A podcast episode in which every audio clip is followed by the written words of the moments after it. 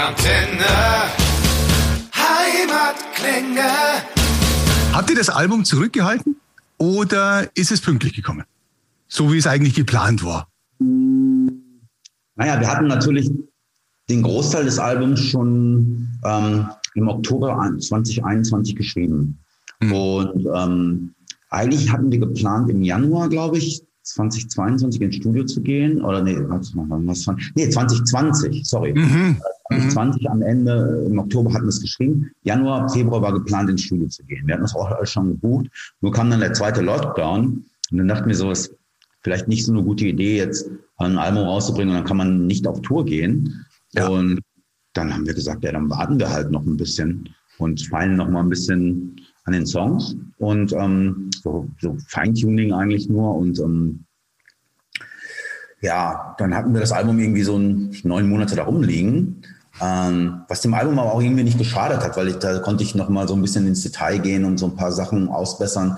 Der ja. Titelsong ist mir noch eingefallen, also beziehungsweise Titel für den Titelsong. Den Song gab es vorher schon in verschiedenen Versionen. Und mhm. so, insofern ist es so gewesen, dass wir diese Zeit sehr gut genutzt haben. Mhm. die uns die Pandemie auch so an Freizeit beschert hat. Wir konnten ja nicht, nicht touren. Wir haben dann in 2021 so ein paar Konzerte gemacht, mhm. wo es dann ging. Ähm, wir haben auf, auf, auf, auf, auf, auf, auf ähm, äh, Kinokonzerte und vor Autos und so, da haben wir echt darauf verzichtet. Und wir haben wirklich kaum, also die meisten Konzerte, die wir gespielt haben, waren dann in Ländern, wo die, ähm, wo die, ähm, äh, ja, die, die, die, die, die Regeln nicht so, so, so waren. Also zum Beispiel in UK ging es ja schon sehr früh ja. beim Festival.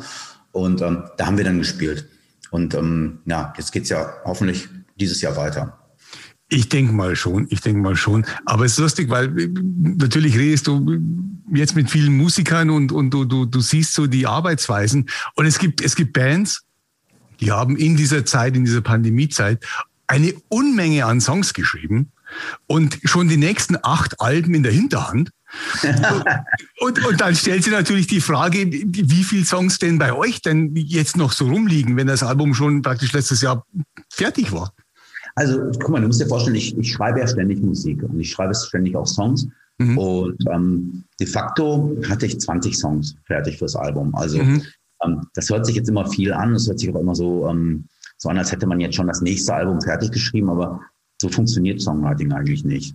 Mhm. Ähm, es gab ja auch einen Grund, warum wir die zehn Songs, die zehn besten Songs auch für das Album ausgesucht haben. Die anderen zehn Songs sind auch stark, aber nicht so stark. Und wir wollen ja jetzt nicht, dass, dass das nächste Album nur so halb stark wird. Und deswegen ähm, wissen wir noch nicht genau, was mit diesen Songs passiert. Ne? Es kann sein, dass wir die noch verwer verwerten. Kann aber auch sein, dass wir jetzt das wirklich ähm, als so vielleicht dann auseinander, also man nimmt das dann immer so ein bisschen auseinander. Wenn dann irgendwie ein, zwei gute Riffs in irgendeinem Lied waren, dann nehme ich das immer für ein anderes Lied oder so.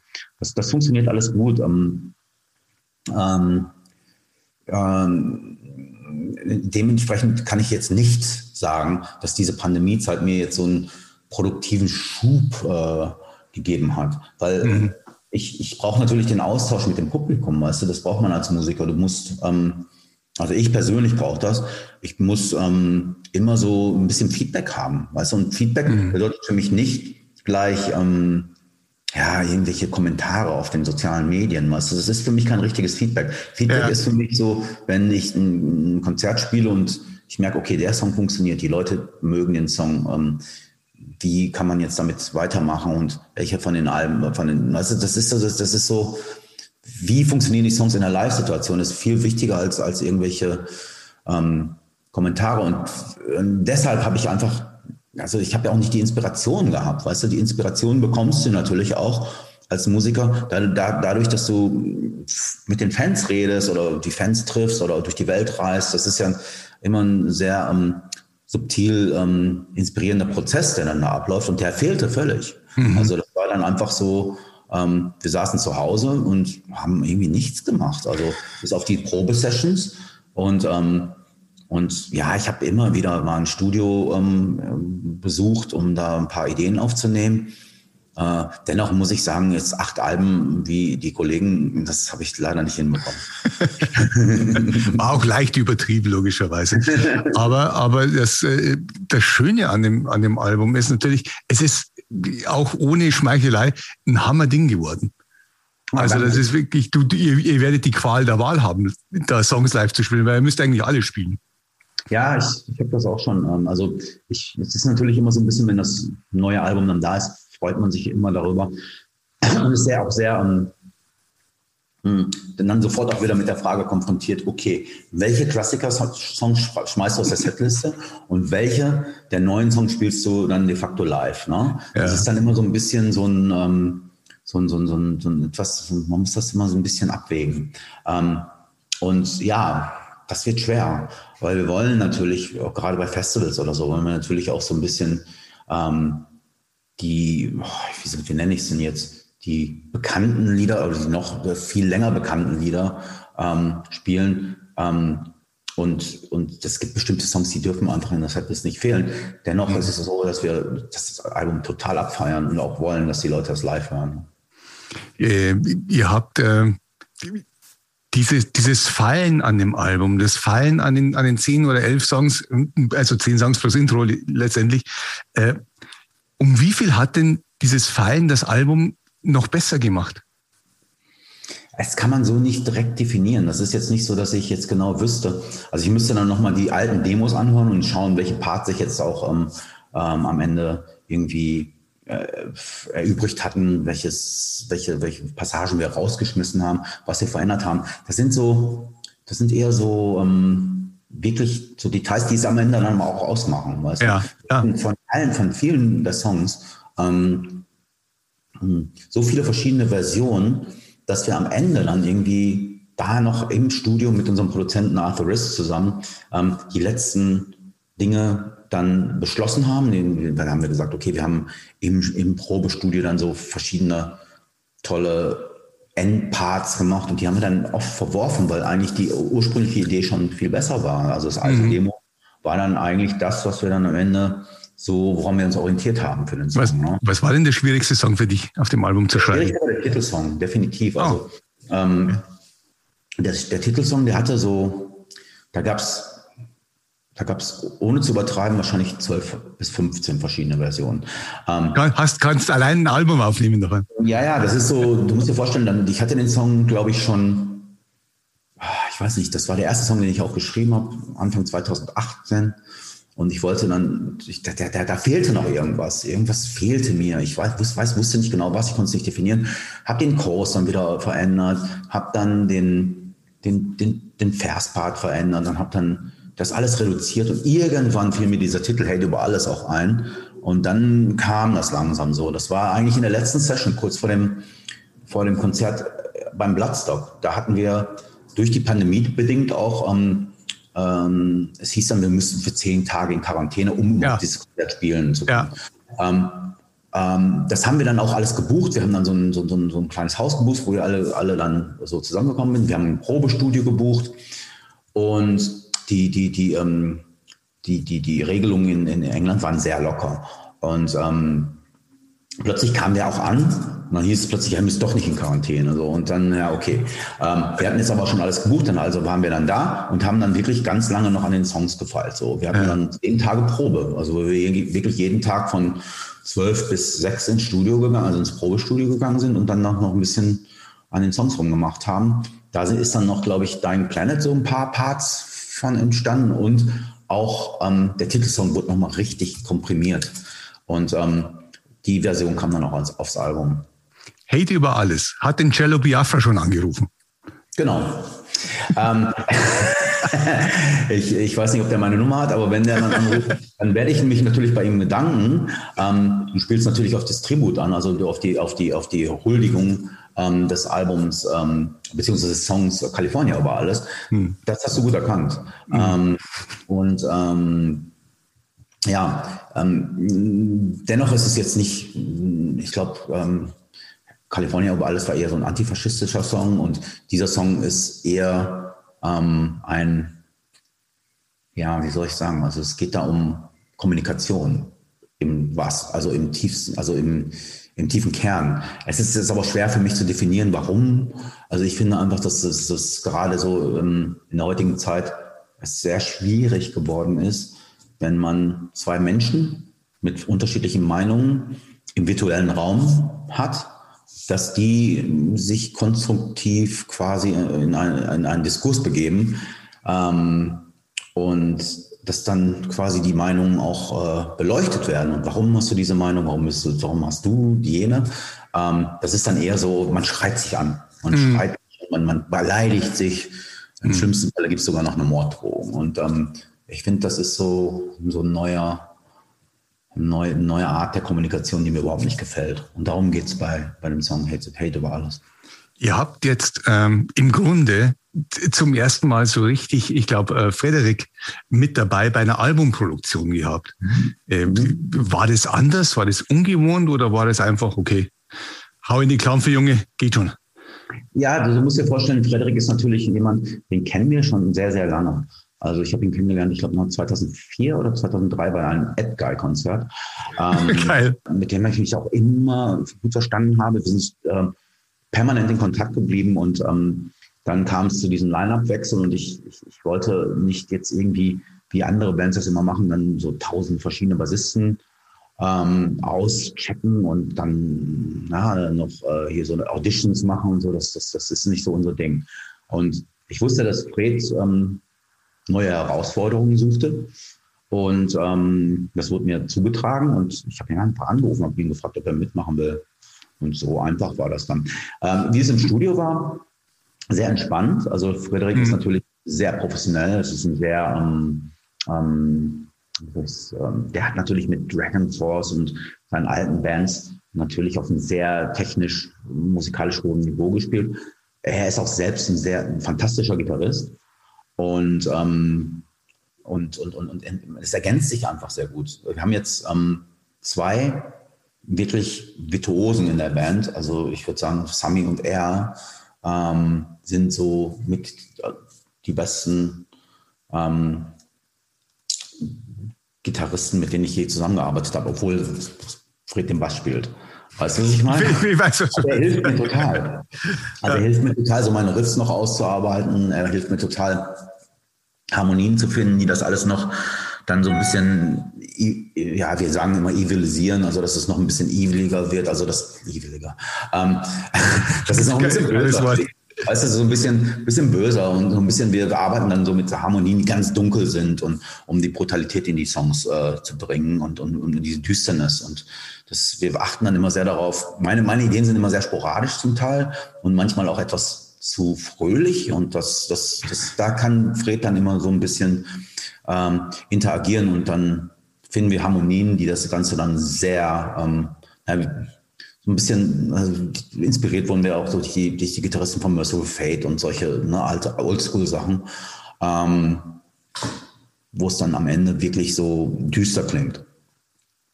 Ja, nach, nach all den fröhlichen Alben kann man auch mal ein düsteres Ja, genau.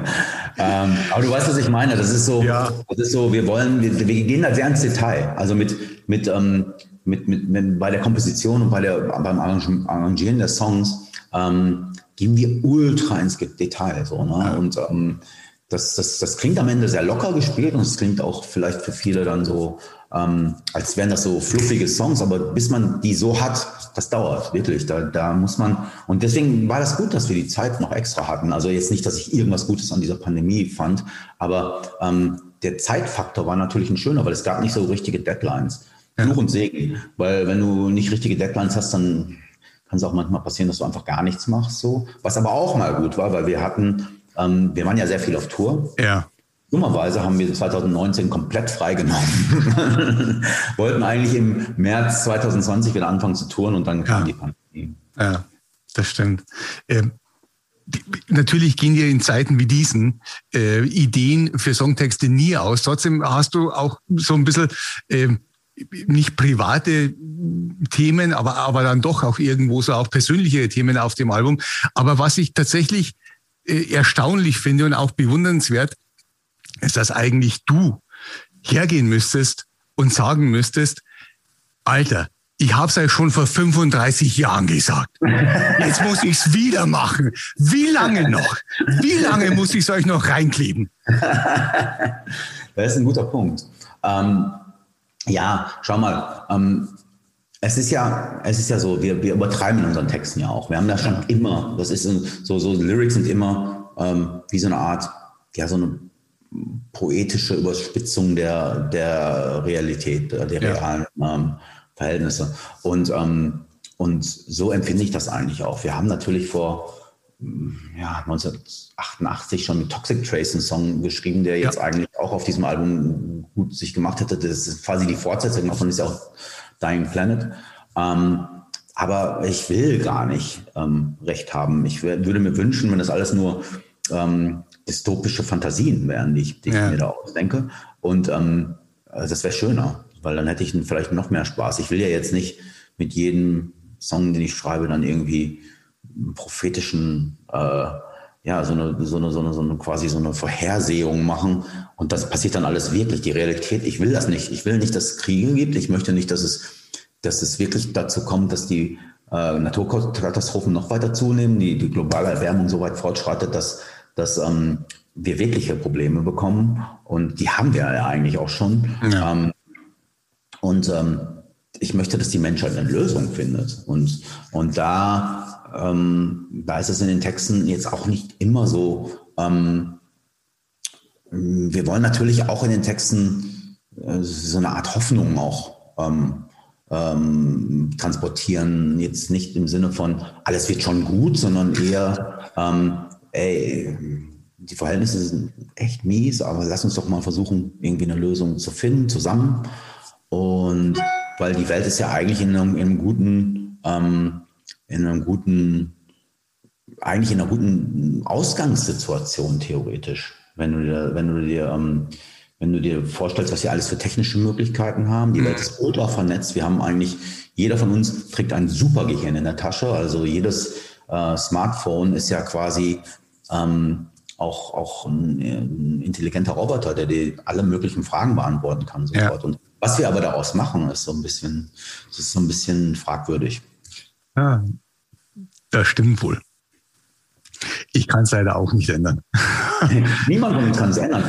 Einfach, also das, ist ja, das ist ja auch so, weißt du, wir möchten, also ich find, bin weit davon entfernt, ähm, in irgendeiner Art und Weise die Leute jetzt auch noch bei meinen Konzerten mit all diesen Problemen so konfrontieren. Ich möchte ja. natürlich auch, dass Leute zum Creator-Konzert kommen und Spaß haben. So, ne? Und deswegen überspitzen wir die Songs auch. Und man kann die Songs so oder so lesen und kann jetzt wirklich ins Detail gehen und sagen, ach, guck mal hier, ähm, äh, alles ist ganz schlimm. Und, aber man kann auch sagen, ey, das ist einfach nur ein geiler Song für eine Live-Situation. So, das kann man so oder so hören ja. oder lesen, wie man sagt. Ja.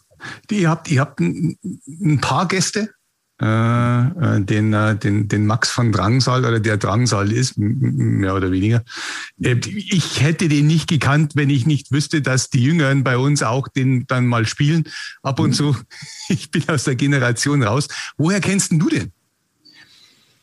Den Max habe ich eigentlich kennengelernt über einen, einen gemeinsamen ähm, Freund. Und das ist der Dagobert. Das ist ein Sänger aus der ursprünglich aus der Schweiz, der in Berlin zu der Zeit gewohnt hat, als ich Max kennenlernte, mhm. der jetzt wieder zurück in die Schweiz gegangen ist. Äh, allerdings war es so, Max kam dann irgendwann zu Dagobert, wir hatten da so ein Essen und wir haben uns einfach von, von vornherein ähm, gut verstanden. Zu dem Zeitpunkt hatte Max noch keine Alben raus und er hat mhm. gerade Demos gemacht für sein erstes Album. Und ähm, wir waren immer in, in, in, in Kontakt. So, ne? Wir sind, haben uns ein bisschen angefreundet und ähm, als, als wir, ähm, als er dann mitbekam, dass dass wir im Studio sind, dann haben wir kurz hin und her gechattet und dann meine ich, so meinte, so kann ich mal vorbeikommen. Dann habe ich auch Spaß gesagt und musste aber auch was singen. Und dann meinte er sofort. Und ähm, ja, und so ist das eigentlich entstanden. Eher eine spontane Aktion. Ich hatte so zwei, zwei Parts, die ich noch irgendwie nicht besetzt habe. Das war einmal der Mittelpart von Conquer and Destroy. Da wollte ich so eine etwas höhere Stimme haben, so eine höhere mehr schon fast so eine Power-Metal-Stimme oder so. Mhm. Und dann gab es den, den Anfang, also das Intro des Albums, ähm, Sergio Corbucci's Dead. Und da stellte ich mir so, habe ich mir so, so eine, wie bei Ennio Morricone, so einen hohen Frauengesang vorgestellt, also wirklich so ganz hoch. Ich wusste aber, dass der Max das auch singen kann. Ja. Dann habe ich ihn gleich gefragt, ob er das dann für mich macht. Und das hat er dann auch. Und ich finde es sehr schön geworden. Ja, das ist sehr gut. Ähm, ich bin natürlich bei dem Intro gleich bei dem ewigen Metallica-Konzertintro, The Good, The Bad and The Ugly, was äh, im Grunde... Ja, ich, ich, ich weiß, dass sie das machen. Ich weiß, dass sie das machen. Allerdings haben wir einen eigenen Song geschrieben. die nehmen es ja von den Mikrofone. Ne? Ähm, ähm, ja, also das ist natürlich, ähm, ich, ich, weißt du, das ist so, wenn du, wenn du so, ähm, es hat ein bisschen Tradition bei den letzten, glaube ich, zwei oder drei Alben, dass wir so ein, so ein Intro haben für, für die Alben. Das hatten wir eigentlich auch schon auf Special Kill. Ja. Aber ähm, ähm, jetzt in den letzten, in den letzten drei, bei den letzten drei Alben haben wir es wieder gemacht und ich, ich finde ähm, Sergio Kovicis Dead ist wirklich ein schönes Tribut an diese, an diese, äh, sowohl an, an, an Sergio als auch an Ennio Morricone. Ne? Das ja. sind so, sind ja großartige Künstler gewesen. Äh, ihr habt, hast du, als du, als du Midnight Sun gemacht hast, hattest du da auch schon eine andere Stimme im Kopf, also beziehungsweise eine Frauenstimme, die du dann letztendlich besetzt hast? Hm, das hat sich so ein bisschen ergeben. Also es war so, dass ähm, ähm, Sophia und ich hatten uns kennengelernt in, wann war das? Sommer 21, glaube ich, oder so Frühling 21, Anfang des Jahres. Mhm. Und haben äh, uns eigentlich übers, übers Internet kennengelernt, also über Instagram, äh, weil sie mitbekamen, dass ich, ähm, dass ich ein großer Fan ihrer Musik bin. Ähm, äh, dann haben wir beschlossen, wir müssen was zusammen machen. Wir müssen irgendwie ähm, uns gegenseitig featuren auf dem nächsten Album. Wir sind dann ins Studio gegangen, haben erstmal einen Song für sie aufgenommen, der dann aber bis jetzt noch keine Verwendung für ihr Album gefunden hat. Mhm. Äh, das ist auch nur so ein, so ein kurzes Thema, so, ich glaube zwei Minuten geht das. Ähm, und dann habe ich sie noch mal gefragt, als wir ähm, dann ins Studio gegangen sind und als ich die Termine hatte, und dann, habe ich ein paar Songs geschickt ähm, unter anderem eben Midnight Sun. Habe ihr den Text erklärt, habe ich hab ihr erklärt, worum es da ging und dass ich mir vorstellen könnte, dass wir diese, du kennst den Song Midsommar, äh, den, den, den, mhm. Film, den Film Midsommar, kennst du den von Ari Aster? Das ist ein Film, da geht es um Kult und da, da ist die Hauptprotagonistin eine Frau, also es ist so eine, das ist so eine sehr starke Rolle, das ist auch eine sehr starke Frau, die da ähm, vorkommt ähm, in diesem Film. Und ich, ich habe mir überlegt, wie es denn wäre, wenn wir diese ähm, die dann auch mit einer mit der mit der schönen Stimme von Sophia besetzen so und ähm, habe ihr dann das Demo geschickt und und und ähm, sie ins Studio eingeladen und dann dann ist das so entstanden. Wir haben dann so ein bisschen rumarrangiert noch und ähm, haben den richtigen den richtigen Ton die richtige Tonlage gefunden ähm, und dann war das irgendwann perfekt und und und ich finde das ist gut gelungen. Ich finde ich finde es manchmal so ähm, schwierig ähm, man will ja nicht so, keine Ahnung, so ein, ich wollte nicht dieses Beauty and the Beast Ding haben, weißt ja. du, wo dann so eine Operngesang kommt, wie damals Celtic Frost das begonnen haben und wie das ganz, ganz, ganz viele hinterher noch ähm, weitergeführt haben. Ähm, das, das, das, das war nicht so, das war nicht, dass ich im Kopf hatte. Ich hatte eher so eine, ja, wie so eine Art, ja, ähm, ein bisschen so spooky im, im Stil von äh, Jefferson, Jefferson Airplane Song ähm, White Rabbit. So, White so, Rabbit, ja. Haben wir alle im Kopf so. Ne? Ja. Und, äh, und dementsprechend daran haben wir so ein bisschen orientiert.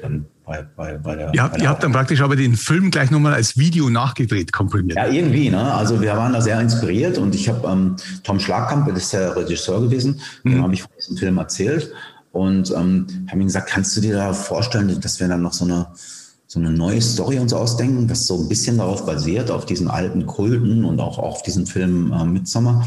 Und er kam dann mit dieser Idee, dass so eine Frau aufwacht plötzlich und wirklich wie in so einer Art Trance ist und dann merkt, äh, irgendjemand bringt hier die ganze Zeit Leute um und dann am Ende merkt sie, dass sie es selber ist. So und, ähm, und ähm, das ist schön. Das ist ein schöner, schönes, schönes Video. Das hat auch ultra Spaß gemacht, das zu drehen. Das glaube ich.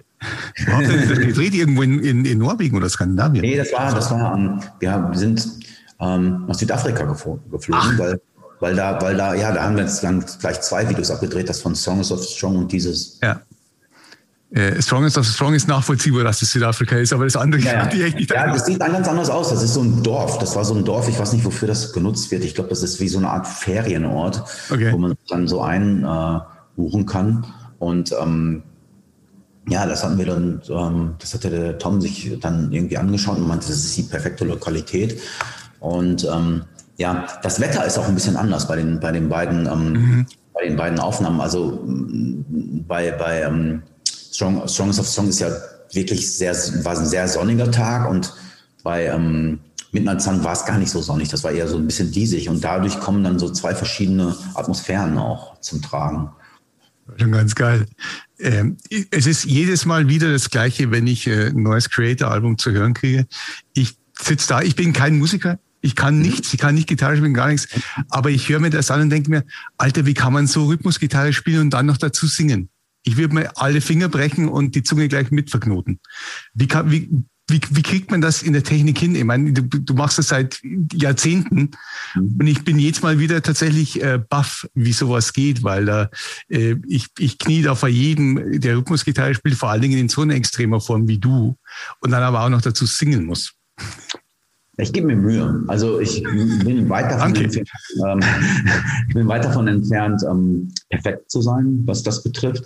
Ähm, okay. Ich finde, so, bei so einer Live-Show ist es, da gehen viele Sachen auch durch, so, ne? Allerdings denke ich mir die Riffs aus und ich denke mir, ich denke mir die Riffs dann so aus, dass ich quasi das so aufteile. Deswegen ist es im Arrangement immer total extrem wichtig, dass mhm. ähm, die ähm, Gesangsriffs ähm, etwas einfacher gehalten werden als die, als die, ähm, die Main Riffs, also ne, die, die, die ähm, da kann ich mich so ein bisschen aufzogen. Das, ist so, das hat sich über die Jahre so ein bisschen so eingespielt, mhm. ähm, wie das am besten funktioniert. Und mittlerweile sind wir da ähm, ähm, schon auch an so einem Punkt, wo es, also beziehungsweise ähm, ich muss das dann immer alles, ich muss dann den Song auch dann schreiben. Und ne? das geht nicht anders, weil ich schreibe ja. immer für meine Stimme, für meinen Gesang und für meine ähm, Fähigkeiten auch. Und hm, ich, hab, ich tue mich echt schwer, wenn ich so Riffs von, von anderen spielen muss und darauf dann singen muss. Das ist nicht so einfach. Ah, ähm, okay. Und ähm, ich, das ist dann, dadurch entsteht vielleicht dann auch ein eigener Stil. So. Also ich glaube nicht, dass es eine Band gibt, die so ähnlich klingt wie Creator, so heutzutage. Ja. Nee. Ähm, und das, das, das, das, das ist vielleicht auch dem geschuldet, dass das so wirklich so ein bisschen so ein Manko ist, dass du immer bei den Gesangsparts so etwas einfachere Riffs machen musst. Hm. Hm, interessant, interessant. Äh, jetzt wäre es eigentlich so, dass wenn man, wenn man spießig genug wäre, würde ich jetzt sagen, eigentlich müssten jetzt die 40-jährigen Jubiläumsfestspiele beginnen bei Creator, auch wenn ihr damals noch einen anderen Namen hattet, aber 82 ging das Ganze eigentlich los. Plant ja, ihr denn generell irgendwas zu Jubiläen oder sagt ihr euch? Also 82 war ja der Punkt, das 82 war der Tag, an, an dem Ventor ähm, sein Schlagzeug bekam. Das war so zum Kommunions, äh, vom Kommunionsgeld hat er sein Schlagzeug gekauft. Und wenn man so will, war das die, die war das die Ursuppe vom Creator. Also ja, ich, bin, ja. ich, bin, aber immer so ein bisschen, ich tue mich damit ein bisschen schwer, weil das war noch nicht Creator. Das waren ganz andere Leute zum Teil. Mhm. Bildete sich dann raus, dass die, der Kern der Band dann das Trio war, was Endless Pain aufgenommen hat. Ventor, ja. Rob und ich. Und ähm, hm, so, so sehe ich das. Also ist 85 eigentlich so der Startpunkt der Band. Ähm, Jubiläen, ich bin da echt so ein bisschen, ich bin da so, ich tue mich immer ein bisschen schwer. Ich weiß, dass das zum Beispiel Bands wie Iron Maiden ganz gerne machen, weil die dann machen sie eine Legacy of the Beast Tour oder machen sie irgendwas. Ähm, oder Motorhead hatten alle fünf Jahre ein neues Lied. Ja, vollkommen. Jahre Motorhead, 30 Jahre Motorhead. ähm, das ist alles ganz schön, aber ich, ich, ich bin nicht so der Typ dafür. Ähm, ähm ich weiß nicht, ich finde immer so, äh, vielleicht kann ich mir vorstellen, irgendwann mal eine Tour zu spielen, wo man nur so Songs bis zu einem bestimmten Punkt, nur bis Coma of Soul spielt oder so, damit, damit dann auch mal, damit wir das auch mal gemacht haben. Aber ich, momentan bin ich einfach in diesem Mindset, dass ich einfach noch genug Ideen habe, auch für die heutige Zeit. Und ähm, neue Songs schreiben will.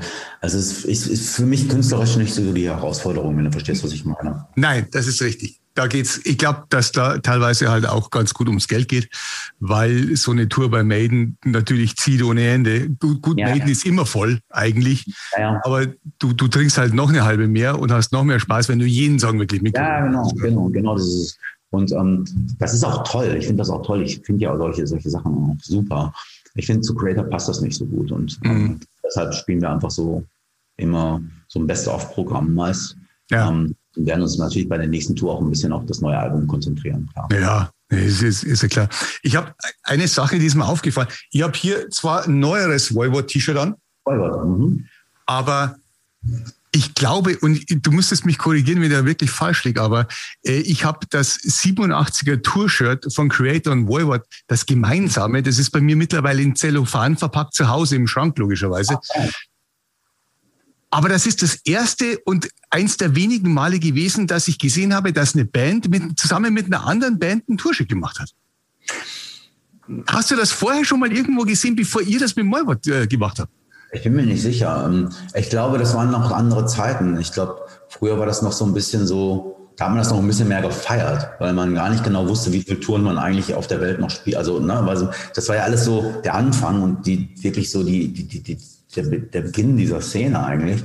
Und da, da war es noch alles so ein bisschen freier und da gab es noch nicht so viele, ähm, ja, da gab es einfach keine Regeln. Und wir haben das einfach gemacht. Ja, und wir fanden das toll, wir fanden Boybot toll und wir waren so unglaublich ähm, froh darüber, dass, dass, dass mit uns spielen, weil wir unglaubliche Fans der Band waren. Und ähm, deshalb ähm, deshalb einfach das alles unglaublich ähm, gefeiert haben und, und, unter anderem eben mit diesem Shirt. Ne? Ich habe es nur noch einmal gesehen, ähm, gab ein, zwei Jahre später haben Sodom dasselbe mit Whiplash gemacht, als sie da ah, auf dieser, dieser und, dann, dann habe ich es nie wieder gesehen.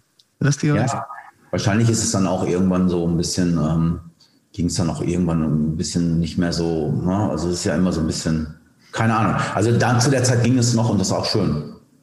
Ja, äh, stimmt. Ähm, habe ich irgendwas vergessen zu fragen, was extremst wichtig ist?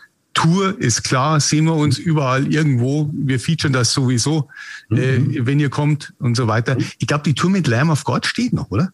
Die steht noch, ja. Ähm, die Tickets funktionieren auch noch, wenn man sich die schon gekauft hat, weil viele der Shows waren schon relativ gut verkauft, also viel ja. fast ausverkauft zum Teil. Und ähm, und dementsprechend, es gibt noch Tickets, aber es wird, ähm, wir haben jetzt auch noch Zeit bis, bis, bis Dezember, November, Dezember. Ähm, da gibt es auf jeden Fall noch Tickets, aber ähm, ähm, das wird eine tolle Tour. Ich freue mich da schon total drauf. Weil du musst dir vorstellen, wir haben ja das ganze Konzept haben wir schon so lange stehen. Ja. Wir so lange irgendwie freuen wir uns auf diese Tour mit Lamb of God zusammen.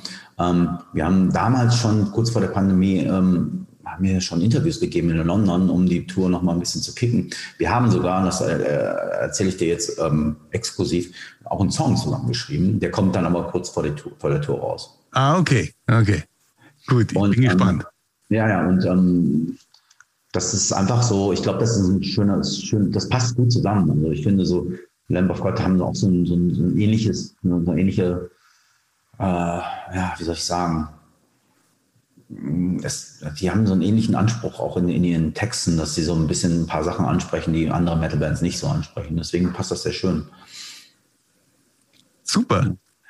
Hm. Dann äh, sind wir mal gespannt auf äh, alle Feuerwerke auf der Bühne, die stattfinden werden. Oh ja, da kann sich auf jeden Fall warm anziehen, beziehungsweise ja, das geht warm.